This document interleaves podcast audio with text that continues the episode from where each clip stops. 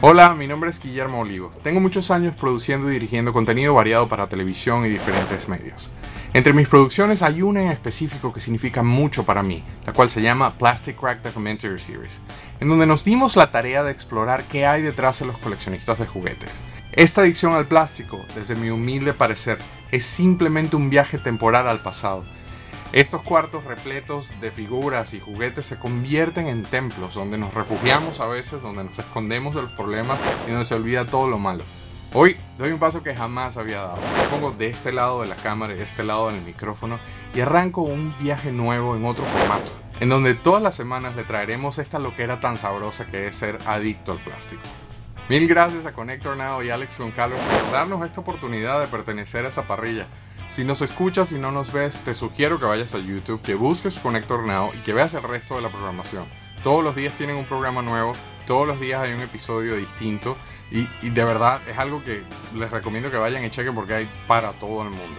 Sin embargo, si están aquí, me están viendo me están escuchando es porque vienen por juguetes, porque vienen por plástico porque capaz y vienen por un viaje nostálgico, ¿no? Bienvenidos a Galaxia de Plástico.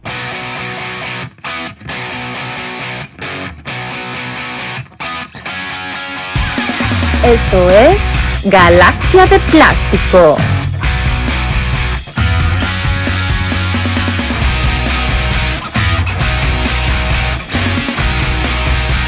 Este no es el primer episodio, como somos gente de TV decidimos llamarlo El Piloto, pero no solamente por eso. Este programa cero, este programa que arranca este nuevo viaje de Plastic Universe, estamos haciendo contenido nuevo y contenido en español exclusivamente acá, exclusivamente en Connector Now si nos ves o si nos escuchas en la plataforma que sea. Este va a ser un viaje al pasado, un viaje lleno de nostalgia, un viaje lleno de buena vibra y un viaje sobre todo lleno de buena música. Tengo un invitado de lujo, un invitado que tengo muchísimo tiempo tratando de agarrar en cámara, tratando de colocar en, en frente de las cámaras y capturar su historia, porque es una historia súper interesante.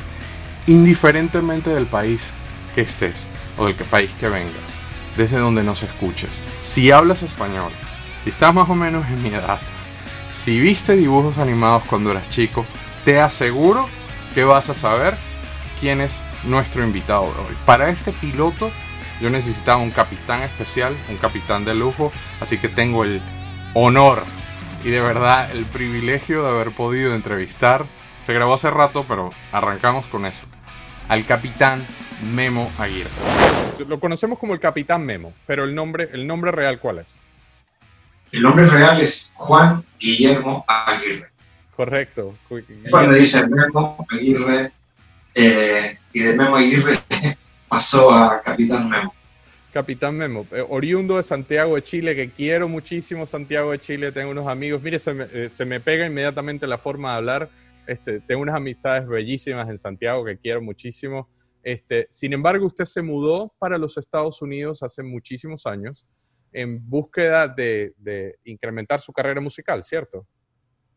Bueno, yo viví, he vivido 30 años en este país, ahora estos tres últimos años que he vivido acá, son bien hace 33 años en Estados Unidos, así que el acento, eh, bueno, todavía lo tengo, pero trato de pronunciar un poquitito mejor, conociéndolos a ustedes, los colombianos, los venezolanos, los peruanos, se me ha mejorado un poquitito. Trato de pronunciar un poquitito más. Un poquitito de todo, claro, y de paso tiene oído musical, y eso nos pasa a todos los que, que se nos pega la se nos pega como el, el po o el cachai. De, Pero si hay algo, si hay algo que, que unifica, indiferentemente si eres de Perú, si eres de Ecuador, si eres de Colombia, si eres de México, si hay algo que unifica es que usted es conocido por unos temas bien específicos, los cuales tuvimos muy presentes en nuestra infancia. Usted es el autor, el compositor y el cantante de toda una cantidad inmensa de temas que acompañaron los opening sequence o la, apertura de los dibujos animados en nuestra época, ¿cierto? Sí, fueron más de 350, me parece que fueron 350 justo eh, canciones de anime, de dibujos animados, eh, que hicimos en los, a principios de los años 80. Eh, sí, pues tengo la suerte de haber estado en el lugar adecuado, en el momento adecuado y, y que me hayan conocido en ese tiempo que yo estaba trabajando en estudios de grabación. Eh, como autor, como cantante o como productor, me, me sirvió mucho haber hecho otras cosas para que me, entre comillas, me descubrieran y me hicieran participar en este proyecto también. claro. Este, pero usted es conocido, como acabo de decir, como Capitán Memo y el capitán es debido a Capitán Futuro. Por, si por casualidad alguien que está escuchando no se acuerda de Capitán Futuro, ¿a qué suena Capitán Futuro?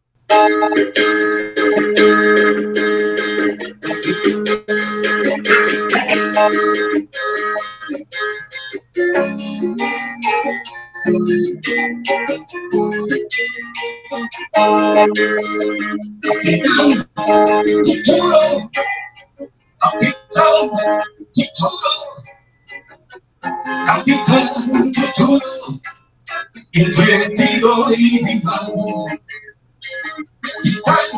Capitán Futuro, Capitán Futuro, Capitán Futuro, enérgico y capaz. Cuando viajas por las galaxias, siempre ocurre lo inexplicable. El universo me está esperando. Siempre acudía, así lo salvará así lo salva. ¿Qué, ¿Cómo, no, cómo, ¿Cómo se siente usted cuando ve la reacción de su audiencia, cuando le cantan los temas, cuando le corean los temas? Estamos hablando de que estos son temas de dibujos animados, como dicen ustedes, monitos. Este, ¿cómo, ¿Cómo se siente ver a, a esta audiencia cantándole esos temas de regreso? Debe ser una experiencia impresionante. Bueno, es extremadamente emocionante para tanto para mí como para la banda. La banda son como tú, muchachos de 30, 35 años que tocan conmigo hace, hace 15 años. Y para ellos es eh, muy emocionante porque vieron todos los dibujos animados y el ver que toda la gente canta y se emociona y, y mueven las manos y lloran, es, es realmente lindo. Y para mí, a ver, aportado con un poquitito, con un grano de arena a este sentimiento es, un sentimiento muy lindo, muy, muy, muy bueno. Qué bueno, y qué bueno porque para, para nosotros es básicamente es un, es un viaje emocional, pero al mismo tiempo es, es, ese recuerdo de esa época que era tan bonita que uno ni sabía lo que significaba hipoteca, uno no sabía lo que era pagar cuentas y todo era divino. Este, en Venezuela, y tengo entendido de que en, en México también, este, había un bloque de, dibujos animados que empezaba eh, de una forma específica y después venían varias tiras una detrás de otra, el cual se llamaba Festival de Robots. Robot, eres formidable. Robot, siempre luchas por amor. Cruzando por el universo, tienes la velocidad de la luz. Cuando bailas el mal, siempre cambias tu cuerpo a metal. Eres almas secretas, gigante no te vencerán. Robot, eres justiciero. Robot, saltas hasta el cielo azul. Con el movimiento de tus puños, te conviertes en un gigante robot. Ahora, el, rock siempre ha sido parte de sus composiciones. Usted empieza en Chile con una banda de rock y cuando se instala en California, eh, eh, bueno, tengo entendido que estuvo en un, un, sitio donde tocaba música española, pero el rock siempre ha sido parte de su, de su, de su estilo, ¿cierto? Bueno, yo tenía una banda de rock en Chile a los 14, 15 años. Después en San Francisco tuve una banda de rock también.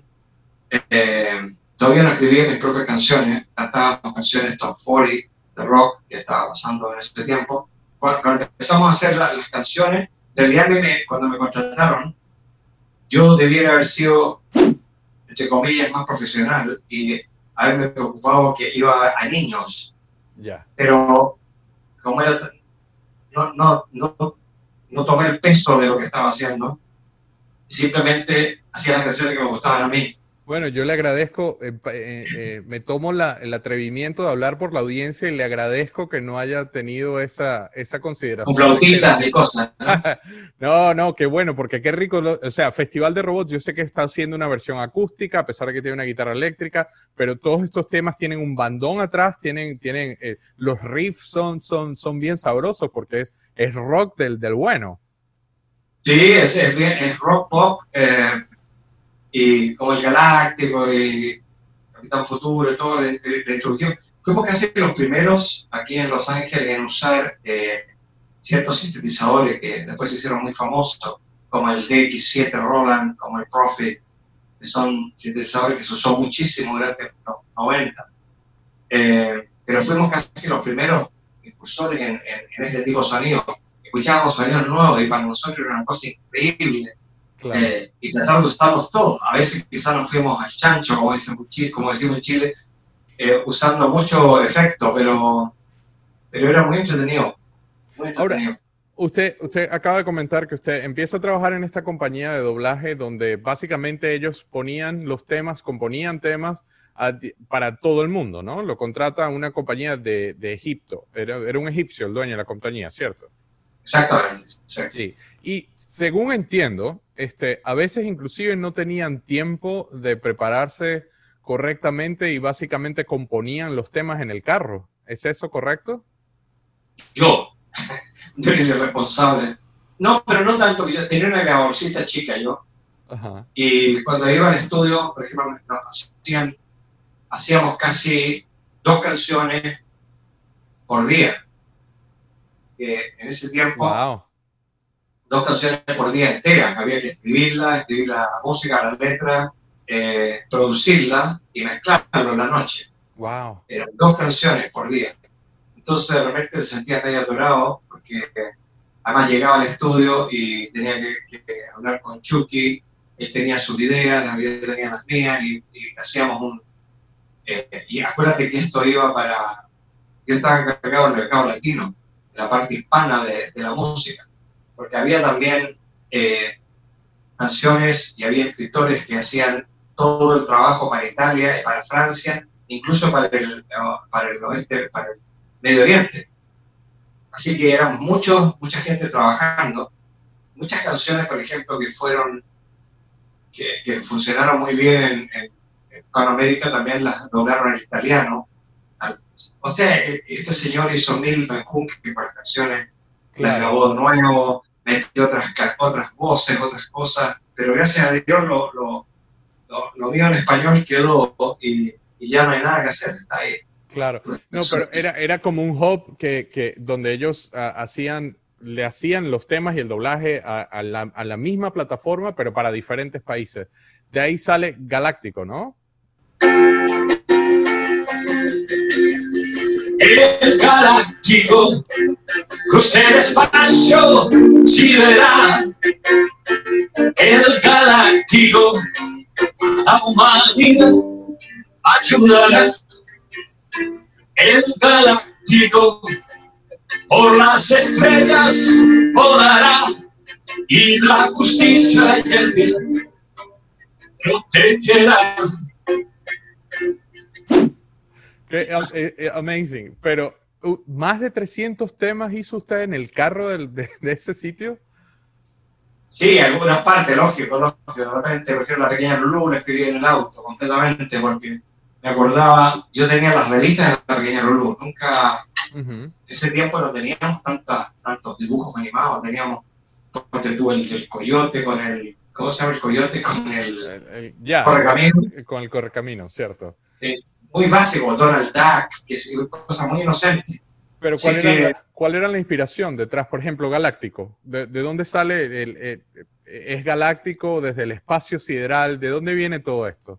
Bueno, a nosotros nos daban, eh, teníamos que ir a buscarlo, no se podía mandar por email ni por, En ese Claro, tiempo yo creo que ni siquiera teníamos email, en el año 80. claro. Eh, eh, teníamos que ir a buscar una hoja a los que estábamos trabajando en estos proyectos. En la mañana íbamos a buscar una hoja y nos decían una serie que se llama El Galáctico. Eh, nos daban un VHS para ponerlo, para más o menos ubicar de qué se trataba la- los, los- dibujos, eh, y con una hoja escrita con los personajes y de qué se trataba la historia, de principio a fin. Una historia de 30, 50 capítulos, hasta 80 capítulos, Una el cual te, te explicaban toda la historia de qué se trataba. Y en base a eso teníamos que hacer en tres minutos más o menos la historia. O sea, me tocaba a mí hacer la parte, hablar, eh, la, la letra de, de la canción. Eh, y tra- trataba de resumir todo. Y generalmente, por eso que a veces en la- eh, hice más de 350 series de, de, ¿cómo se llama?, de superhéroes. Por eso que de repente me confundo entre un superhéroe y otro. Claro, Eso claro, no, no, no lo Justamente me equivoqué en Capitán Futuro porque ¡pum! Saqué la letra de la otra, de la otra canción. no, pero- no cumplo. Eh, es muy interesante lo que, lo que se, se produce porque, como te decía, en el auto uno va medio soñando, medio...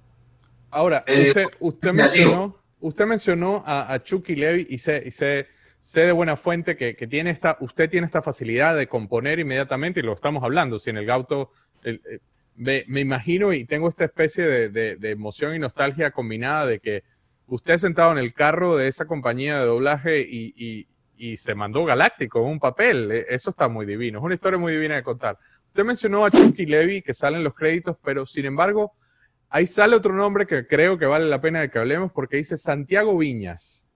Ah, ya. ¿Te acuerdas que te dije que estaba escribiendo un... Estaba haciendo un disco para RCA que fue tan loco. Mira, primero llegué a Los Ángeles de San Francisco porque una compañía de discos se interesó en mí, que me vio cantando en un club de San Francisco. Me dijeron, anda a Los Ángeles, te queremos grabar un disco que sea tuyo, así que escribí los temas, lo grabamos, y cuando estaba listo para salir, me dicen, Memo Aguirre, pero como que no, no, no me pega. gusta el nombre, muy fome. Entonces, bueno, pongan el nombre que quieran, da lo mismo, si total, da lo mismo. Y me pusieron Santiago Viñas. ok. Era un argentino, me lo puso en un, en un, en un estacionamiento, me acuerdo que me dijo, me acuerdo que me iba yo y me empieza a gritar, chileno, chileno, me grita, Santiago, Santiago Viñas, Chile. So, Santia- Sí. Santiago de Chile y Viña, y Viña del Mar. Entonces me dijo, él, me alcanzó y me dijo, ¿sabes una cosa? Acabo de descubrir tu nombre, me dice. Vale. Santiago Viñas. Viñas. Pero ¿cómo lo va a hacer así? Le dije yo, Santiago Viñas no puede ser, si no, no un apellido Viñas. Pero pongámosle Viñas, suena muy español. Santiago Viñas. Van a creer que nosotros somos español y vamos a matar. Y sacamos el disco como Santiago Viñas. Después, en otro disco que hicimos, sacaron Viñas, dio Santiago solo. Y quedó Santiago solo. Sin embargo, como Santiago, como Santiago Viñas estuvo de gira en los Estados Unidos en esa época. Claro, claro, hicimos, hicimos el primer disco y, y fue muy curioso porque esta compañía se llamaba Latin International Ujú. y estaba compitiendo con CBS y con RCA. Entonces tú comprendes que una compañía chiquita de Los Ángeles empieza y tuve la suerte que metió el número uno con Amor de Amante, como Santiago, Santiago Vine, no, no sé cómo, cómo me pusieron ese día. La cosa es que fue el número uno. Y, y ya las compañías, la RCA y, y CBS se quedaron, dijeron, ¿quién es este que de la nada se metió entre medio de, tenían a Camilo VI, Emanuel, Julio Iglesias, y se metió, por lo menos en Estados Unidos. Y al final, después de muchas cosas, grabé con RCA. Ya. Ahí fue como Santiago, ahí fue donde me sacaron vino, ahora que me acuerdo. De RCA para, para, para el mundo entero. Ahora, Sacamos un disco en inglés y sacamos un disco en español. Ahora, volviendo a la compañía de doblaje, no, no todos fueron temas de, obviamente fue, eran temas del producto que estuviese, pero no todos eran robots, no todos eran superhéroes. También hizo dibujos animados para, para niñas, ¿no? Como, Claro. como Ángel, la niña de las flores. Ángel, la niña de las flores los prados de colores, nos rodeas con tu bondad y con todo tu amor. Ángel, eres tan dulce y bella, tienes el brillo de una estrella, sacas lo bueno de la gente, ejemplos de amor. Con su llave mágica. Con su llave mágica. Este, sin embargo, es a principios de los años 2000, en un viaje a Santiago de Chile, donde usted se entera que esta compañía de este egipcio resulta que sí realizó cosas, porque usted se encuentra al egipcio y él le comentó que no, que no, que no había pasado nada con todos esos temas, ¿cierto? Claro, yo me encontré con él en un restaurante en Los Ángeles y lo saludé y le dije, había pasado 10, 15 años, yo creo, en, los años 90. me encontré con él. Y le digo, ¿y qué pasó, Jaime, con todas las canciones que hicimos? Que fueron dos o tres años trabajando, ¿qué pasó con todo eso? Pero en buena onda, o sea, no fue peleando, yo estaba en otra cosa. Y me dice, no, Memo, no pasó absolutamente nada, nada, nada. Y digo, todo lo que hicimos para nada, bueno. Y me olvidé. Me olvidé de las canciones, de todo, y no le di más importancia. Hasta el año 2004, cuando estaba en Chile. Y que ahí, ahí es donde usted se entera de que, de que no solamente sí se usaron, sino de que tienen un, un efecto emocional inmenso en, en, en la gente, ¿cierto? Y ahí empezó todo, pues, la banda, empezó todo, y empezamos a tocar y empezamos a, a visitar otros países. Ahora, no solamente eran dibujos animados de Japón, usted también hizo dibujos animados hechos en Estados Unidos y llegó un punto en que le tocó inclusive el hombre más poderoso del universo, ¿cierto?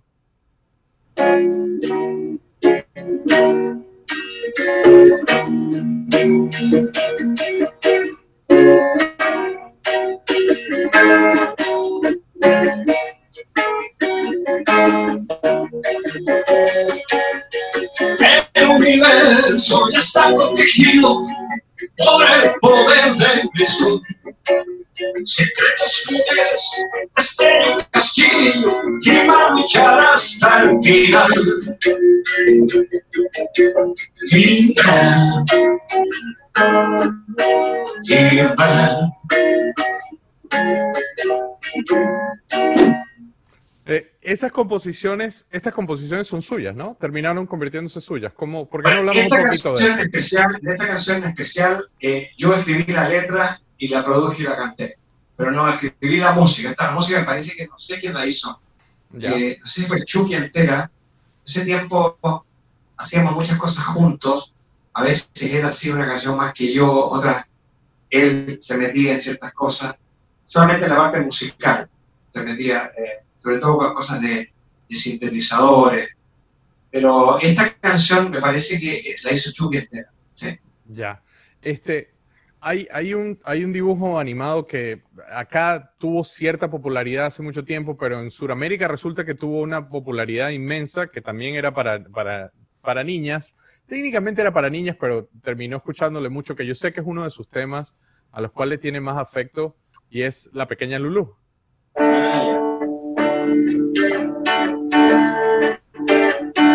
¿De dónde vienes, pequeña Lulu? Eres toda mi felicidad. Ríen ancianos y niños también por la forma que tienes de ser. Lulu, no crezcas, no cambies jamás. A Lulu le seguimos las ideas que a todos nos dan porque nunca ha fallado. Lulu, no crezcas, no cambies jamás. Lulu, no crezcas, no cambies jamás. Eso eh, para mí es súper eh, impresionante el pensar de que, de que le dieron una sinopsis, se sentó a ver un episodio y Lulu no, no, no cambies jamás, Lulu no crezca. Eh, ¿Por qué no yo, me sabía esa historia, yo sabía esa historia porque leía la revista, leí la revista. Leí la revista de Archie, leí la revista de La Pequeña Lulú, así que me la sabía bastante bien de qué se trataba. Había un chico muy malo que se llamaba Memo. Correcto. Y, y, eh, en Venezuela, sobre todo, el personaje de Toby este, pasó a ser el sobrenombre característico de mi época, por lo menos. Este, ahora, He-Man, ¿cómo, cómo, ¿cómo sale la inspiración para, para, lo, que, para lo que compone? O sea, el, el universo está protegido por el poder de Grayskull, es obvio, pero el resto, si, si podemos ahondar un poquito en el proceso creativo, me encantaría hablar de eso. Eh, me ha pasado harto tiempo. Eh, secretos poderes de Estella del Castillo. ¿Te acuerdas tú de los, los poderes que, Claro. que salían del, del castillo? Todo lo que Ajá. estaba metido ahí. Y He-Man era un luchador que no, no, no, no dejaba de hasta el final, tenía que luchar hasta que triunfara. Y salían solos para él. El, eh, el He-Man luchará hasta el final. He-Man, He-Man. Eh, tenían los y la espada era muy importante, me acuerdo. Claro. ese tiempo, la, la mágica espada y amigos que no fallarán. Amigos. Todo, todo se daba en el concepto de lo que me entregaban eh, que, que iba a pasar. Era Bastante sencillo. Y las fuerzas malvadas, ¿te acuerdas? de Todas las. Claro. Ahora, este, usted, usted se entera entonces que los temas resulta que sí fueron muy populares, resulta que sí hay una, con, una conexión bien emocional con, con su audiencia y va y le toca la puerta al egipcio porque resulta que era el egipcio el que se ponía como autor intelectual, ¿no? Sí, Queremos hablar un poquito de eso. encantado. Eh, sobre, bueno, yo no quiero hablar cosas, yo creo que ya he cerrado el capítulo que me causó mucha rabia eh, eh, por todo lo que pasó, por, haber dejado de ganar toda esa plata, pero al final da lo mismo. Mira, al final la vida todo, todo, todo se paga, ¿no? O sea, él tiene 5 mil millones y, y 5 mil millones de dólares, pero yo tengo el cariño de la gente, tengo eh, la unión con la gente, el mismo tú que me estás entrevistando, eh, y conectarme poder ir a los pa- países y hacer conciertos con la banda, eso yo creo que es una cosa muchísimo más importante para un ser humano eh, que tener, que se ganó quizás, me habrá, habrá sacado 3 millones de dólares, pero esos 3 millones de dólares no son nada comparado con el cariño que la gente Claro. de poder conversar con la gente y que la gente se acerque y diga, ay, yo canté tus canciones y me encanta tu canción. Ese abrazo y es, eh, es mucho más. Entonces al final, filosofando la vida, dije yo, en realidad, el Señor me dio la oportunidad, se la podría haber dado a otro, de poder escribir estas canciones. Y ahora yo estoy usufructuando las emociones y en, y en- en todo. Agarrando los frutos. Entonces, yo le tengo que agradecer a él, Ya. en serio. Y para los que no, para los que no saben, eh, eh, la, la referencia ha sido el señor egipcio, pero estamos hablando de James Saban, eh, nada más y nada menos que el autor de los Power Rangers, el creador de los Power Rangers. Este, yo trabajé por muchos años para una compañía de la cual era propiedad de- del señor Saban. Tengo una anécdota muy corta, muy, eh, que yo siempre considero cómica, porque estábamos en un summit en New York, este, y él entró a saludar al grupo. Este, y claro, loco, le regaló unos minutos a cada uno y cuando se acercó a mí, yo le hablé a los Power Rangers. Entonces mis superiores en ese momento y los habían un montón de vicepresidentes en esa mesa, todos me miraron como que este chico se quemó, porque viene el dueño de la compañía, en el mundo corporativo ellos lo ven de otra forma, viene el dueño de la compañía a saludar y él se pone a hablar de Power Rangers y resulta que al señor le encantó que le tocara el tema. Estuvimos como 20 minutos hablando de Power Rangers y después esos VPs que me miraron con, con ojos de asesinos se me acercaron y me dijeron, ¿dónde puedo conseguir más información? Y ellos querían saber de los Power Rangers para caerle gracias al señor Saman. Pero, No, él estuvo metido, él estuvo metido en. Mira, empezó, él, él llegó a Los Ángeles eh, y tenía un estudio, un estudio bastante bueno, donde grabamos las canciones, estudio con una consola Harrison, muy- ese tiempo era muy buena. Eh, le pagaba muy poco a la gente, es verdad, por eso empezó a ganar, es la verdad. Pero se, él tuvo la habilidad de de conseguir los músicos idóneos para todo lo que estaba haciendo. Muy smart el tipo. Claro, es súper. Y había siempre problemas con los pagos y todo, pero el tipo se, se rodeó de gente muy buena profesionalmente. Y él era el que hacía los negocios, el que, hacía, el que vendía toda esta serie al mundo entero. Entonces nosotros éramos realmente peones de musicales, Claro. pero él era el que, y sabíamos que él era el que iba a ganar todo el dinero, pero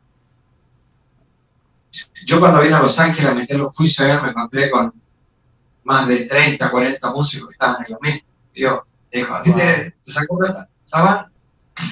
Y los abogados y todo, pero al final es mejor, te digo yo, la vida es muy corta, no puedes estar toda la vida con Sí, rabia. sí. No, y, y esa no es la De hecho, intención yo- tampoco de la entrevista. De hecho, yo lo voy a él hoy día, yo lo saludo y cualquiera, o sea, lo que, lo que él me dio a mí, esta oportunidad de haber cantado las canciones, de haber escrito las canciones, imagínate, es algo increíble, haya sido por suerte o, por, o porque fue buena onda conmigo, pero la cosa es que me lo dio y confió en mí.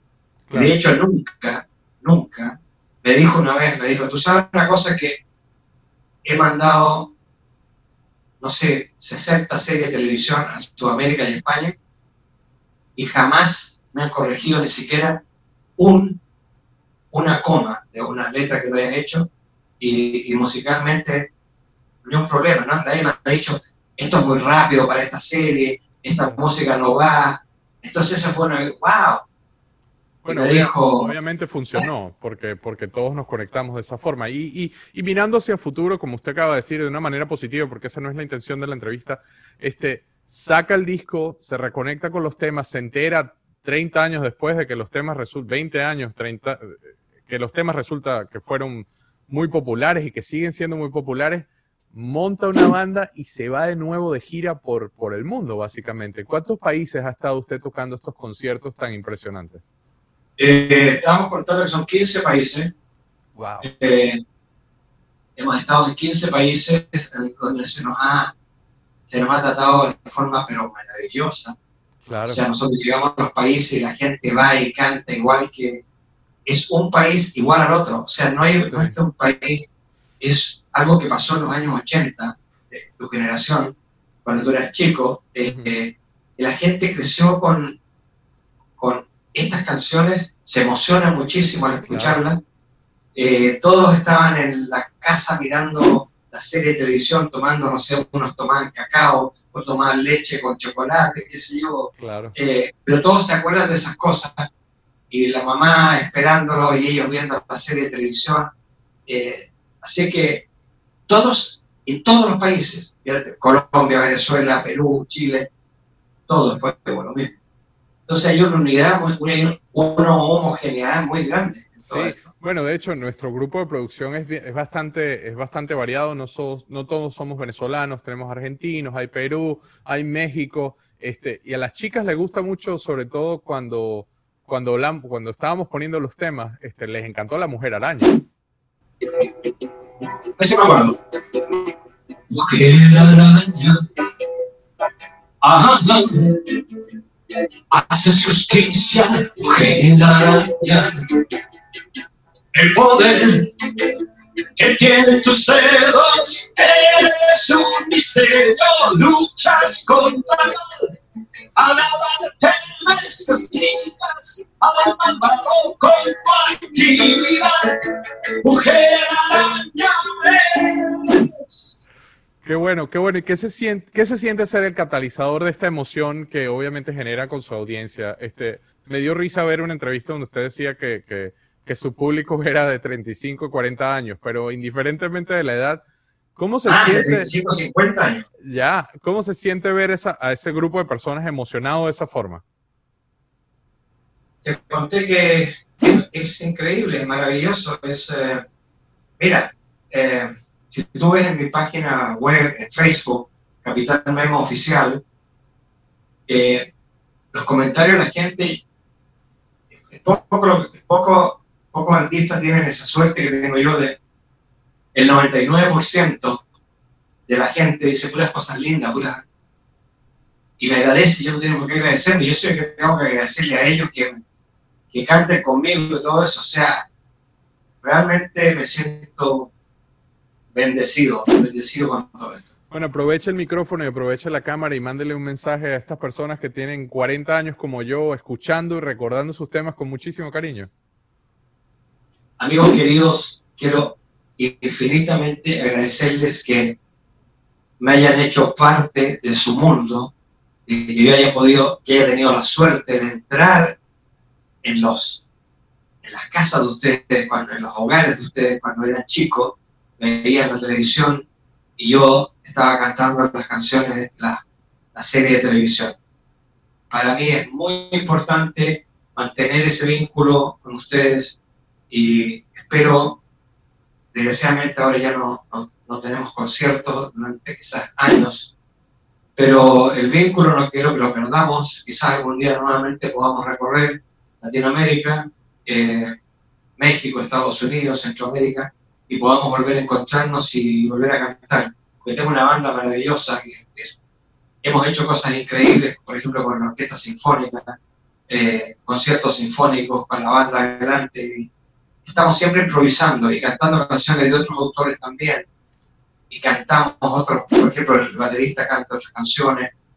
Eh, hemos hecho un show bastante entretenido, hasta yo me entretengo para atrás. Qué bueno, eso es importante. Y toca usted con su esposa, ¿no? Su esposa es parte de la banda. ¿sí? Mira, mi esposa no, no quiso cantar más eh, porque ella es doctora Ujú. y, y dijo ya, tú puedes seguir cantando hasta los 90 años porque tú escribiste las canciones, me dice. Claro. Pero yo no, voy a estar cantando canciones de niños, me dice, porque no tengo nada que ver. eso. O sea, eh, cantó conmigo un tiempo, quizás unos 5 o 6 años. Mm, Estaba muy contento yo porque íbamos a todos lados juntos. Claro, eh, pero después ya tuvo que ponerse más seria en su profesión y sus cosas y, claro, y claro. prefirió, prefirió otro, otra cosa. Así que Pero cuando se conocieron, ella, ella le confesó que era fanática de sus temas, ¿cierto? eh, ella era fanática de Capitán Futuro porque- y estaba, según ella, enamorada de Capitán Futuro y de, y de la voz del que cantaba la canción Capitán Futuro. Y después le dijeron, oye, el que canta las canciones de Capitán Futuro está en la televisión cantando y qué sé yo. Y entonces ahí quiso conocerme y me mandó un, a la página web me mandó un, una carta, ¿no? una nota.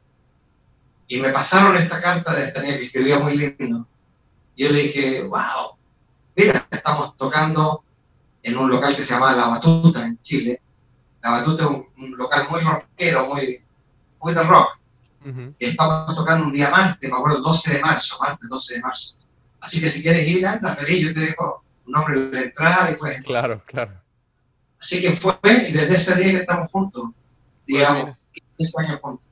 Que- pero, pero bueno, eh, volviendo a lo que usted decía, el- el- estos temas que resulta que ni se acordaba que los había grabado, que ni sabía que eran, que, que eran súper populares, los ha hecho pasar por más de 15 países, tienen casi una década este, de gira, eh, conoció a su esposa, este, qué bueno esa retribución a ese, a ese cariño que usted le puso en esto, a estos temas tan importantes. Vi recientemente un, ahora que mencionó una orquesta sinfónica, vi un concierto eh, bajo una cruz que tengo entendido diseñó su propio hermano, ¿no?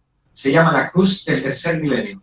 Y mi hermano se ganó, se ganó la cruz, de, se ganó la, la obra arquitectónica. Claro. Y estando en Chile, me contrataron los promotores para hacer un concierto y le digo, ¿y por qué no hacemos el concierto en la Cruz del Tercer Milenio? Y dice, pero ahí no se puede entrar. Y le digo, pero Pero han preguntado. déjame llamar a mi hermano que hable con, Claro. con el de la municipio y el municipio estuvo feliz y les encantó. De hecho, me llamaron porque hiciera más conciertos ahí. Fue Quedó, muy quedó muy bonito, quedó muy bonito. ¿Qué otro tema, antes de pasar en las últimas preguntas, qué otro tema este, quiere, quiere recordarnos el día de hoy? Hombre araña, ¿te acuerdas? Hombre araña con su red, la justicia podrás hacer con valor sin igual.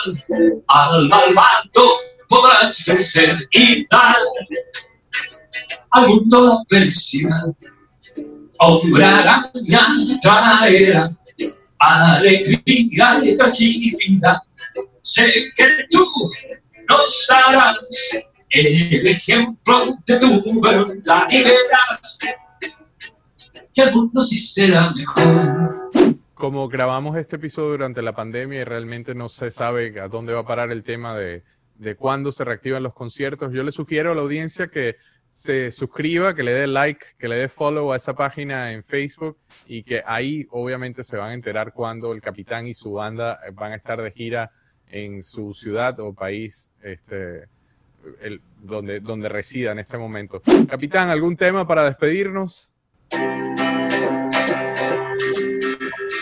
Los guardianes del universo al triunfar el mal sin duda lo salen a combatir por un mundo ideal. Esto abajo, cuando lanzan su ataque, entonando siempre su canción, la canción en los mejores. Como tu Guillermo. Gracias. Gracias por, eh, por eh, la entrevista. Eh, estoy aquí apelo para cualquiera que cuando quieras entrevistarme, quieras conversar conmigo, feliz, ni un problema. Y un saludo a todos tus auditores, espero que te vaya muy bien y te agradezco todo lo que me has dicho. Todo, todo, lo contrario, capitán. Este, el agradecimiento es de nuestra parte y de las personas que los están escuchando. Gracias por haber hecho esos temas. Gracias por no haber sido políticamente correcto y meterle ese rock and roll tan sabroso que tienen los temas. Este, y gracias por estos conciertos. De verdad que eh, yo estuve muy cerca de, de, ir a uno y por, por problemas que no vale la pena mencionar acá no pude. Pero yo les sugiero a todos aquellos que estén viendo o escuchando esto que si llegan a saber que el capitán va a estar con su banda en su ciudad, no se lo pierdan porque de verdad que es una experiencia única.